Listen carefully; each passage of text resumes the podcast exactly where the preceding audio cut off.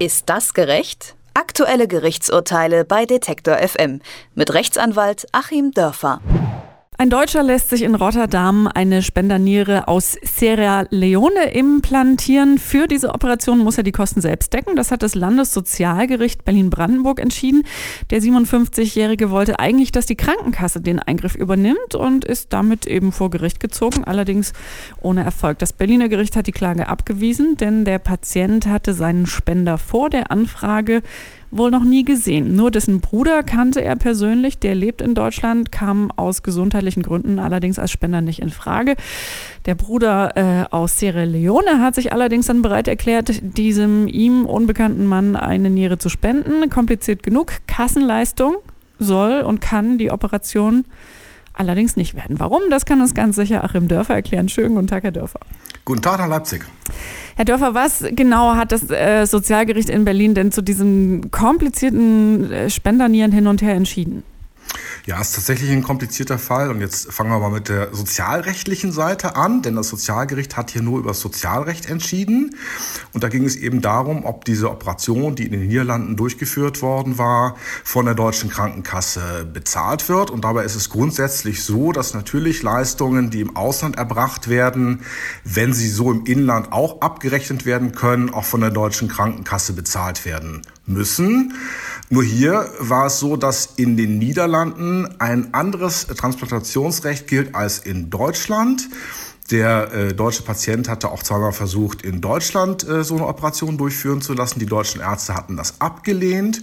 Und was ist in den Niederlanden anders? Dort ist es leichter möglich, eine sogenannte Lebensspende zu bekommen. Wir reden hier von einer Lebensspende, äh, dass also jemandem eine Niere entnommen wird und er sie jemand anderem spendet. Und dort stellt das deutsche Recht zusätzliche Voraussetzungen auf zum niederländischen Recht, dass nämlich die beiden Personen sich nahestehen müssen. Warum das Ganze? Naja, aus der Überlegung heraus, wenn man sich nahe steht, dann ähm, ist es sozusagen glaubhaft, dass das Ganze auch ohne Bezahlung erfolgt. Und wenn die Personen sich nicht nahe stehen, ist es eigentlich kaum anzunehmen, dass das Ganze ohne Bezahlung dann passiert und ähm, Organe gegen Bezahlung zu übertragen, ist strafbar. Das ist strafbarer Organhandel. Man will also mit diesem Näheverhältnis im Grunde auf praktischem Wege erreichen, dass hier kein Organhandel passiert. Und ähm, dieses Näheverhältnis bestand nicht. Das haben wir ja typischerweise zwischen engen Freunden, ähm, dann eben auch Lebenspartnern, Ehegatten, Geschwistern und so weiter. Ähm, hier gab es nur einen ganz kurzen Kontakt über eine Ecke und sogar äh, dann nach der Operation ist relativ klar, dass hier kein Näheverhältnis bestand. Und deswegen, wegen des mangelnden Näheverhältnisses, war die Lebensspende nicht zulässig. Und da die Lebensspende nicht zulässig war, muss sie auch die Krankenkasse nicht bezahlen, so das Gericht. Die Krux ist also gar nicht unbedingt, dass nicht genug Nähe nachweislich ist, sondern tatsächlich, dass nicht nachweisbar ist, dass es nicht Organhandel war? Naja, letzten Endes geht es darum. Das ist das andere, was äh, mitschwingt. Deswegen sagte ich, ähm, das Sozialgericht hat hier nur über die sozialrechtliche Seite entschieden. Das Ganze hat natürlich auch noch eine andere rechtliche Seite, äh, nämlich eine strafrechtliche. Also im Transplantationsgesetz äh, ist geregelt, dass der gewerbliche Organhandel verboten ist und dort macht sich sogar derjenige strafbar, der dieses Organ bekommt. Und ähm, im Strafgesetzbuch, ich habe es extra nochmal nachgeschaut, ist geregelt, dass hier das deutsche Recht auch für im Ausland begangene Taten gilt, und zwar selbst dann, wenn das im Ausland legal ist. Also äh, die Operation war in den Niederlanden legal. Das deutsche Recht sagt aber, wir exportieren im Grunde unsere moralisch, schrägstrich religiös, schrägstrich juristischen Auffassungen über Organtransplantation, die exportieren wir weltweit. Man kann dem also als deutscher Organempfänger gar nicht entgehen. Und ähm, dann ist das äh, möglicherweise auch strafbar.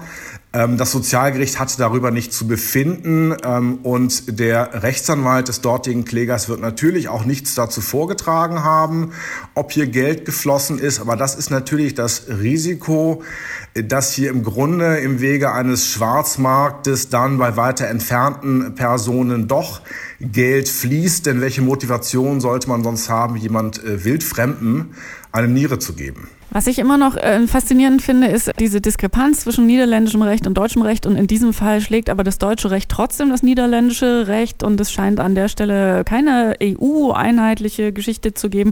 Äh, das äh, ist kompliziert, oder? Ja, das ist richtig kompliziert. Das haben wir im Bereich der äh, Medizin öfters. Das haben wir ja auch bei ähm, äh, zum Beispiel In-vitro-Fertilisation, allen Formen dessen, immer dort eigentlich, wo die Medizin in moralische Fragen übergeht trifft natürlich jedes Land aufgrund seiner Tradition, aufgrund seiner Geschichte äh, unterschiedliche Entscheidungen. In Deutschland ist man mit medizinischem Fortschritt ähm, dann immer eher zurückhaltend und versucht das hier moralisch sehr restriktiv und dann eben juristisch auch sehr restriktiv zu regeln. Ähm, aber das Ergebnis, was wir dadurch bekommen, ist natürlich eins, was uns auch Kopfschmerzen bereitet, dass es eben sehr wenige Organtransplantationen in Deutschland gibt, auch sehr wenige ähm, Spender gibt. Und äh, auf der anderen Seite sehen wir genau an diesem Falle, dass man mit Restriktionen eben einen Schwarzmarkt nicht unbedingt austrocknen kann. Und da würde ich mich jetzt mal als moralisch argumentierender Kapitalist outen und sagen, Vielleicht sollten wir doch mal drüber nachdenken, hier einen legalen Markt, der dann auch wirklich geregelt ist, der allen hilft, der auch medizinische Standards durchsetzt, einen legalen Markt eröffnen, statt eben auf der einen Seite so zu tun, als könne man es verbieten und auf der anderen Seite dann doch einen Schwarzmarkt zu haben, wo ich fast befürchte, das ist hier nur ein Einzelfall. Ähm, die Dunkelziffer wird gigantisch sein. Aber tatsächlich in der aktuellen Lage hätte der Mann äh, auf legalem Weg keine Chance gehabt. Ne? Der war ja ziemlich in Not. Frau und Schwester gingen nicht. Mhm. Also nahe, es gab keine nahestehenden Personen, die da in Frage gekommen wären. Ähm, und einen Todspender gab es ja offensichtlich auch nicht. Also die langen Wartelisten haben Sie ja gerade erwähnt. Ähm, man kann also verstehen, dass er das gemacht hat. Und im Grunde hat er äh, letztlich nur Pech, dass er das Geld nicht wiederkriegt. Also zumindest für die OP. Jetzt unabhängig davon, ob die Niere vielleicht auch was gekostet hat oder nicht. Genau, man kann verstehen, dass er das gemacht hat. Und ähm, wenn man hier mal äh, überlegt, also das Juristische ist das eine, das Moralische und die persönliche Situation ist das andere, ähm, dann kann man auch sehr, sehr gut verstehen, dass er sich über das Recht hinweggesetzt hat. Nur eben wer das tut, der ähm, und eine rein moralische oder egoistische in dem Falle auch Entscheidung trifft, äh, der muss natürlich damit leben, wenn er sich außerhalb der Rechtsordnung begibt, dann kann er nicht gleichzeitig innerhalb der Rechtsordnung sein. Also äh, Schrödingers Katze gibt es da nicht. Ähm, ich kann nicht äh, gegen das Organtransplantationsgesetz verstoßen und gleichzeitig eine Kassenleistung bekommen.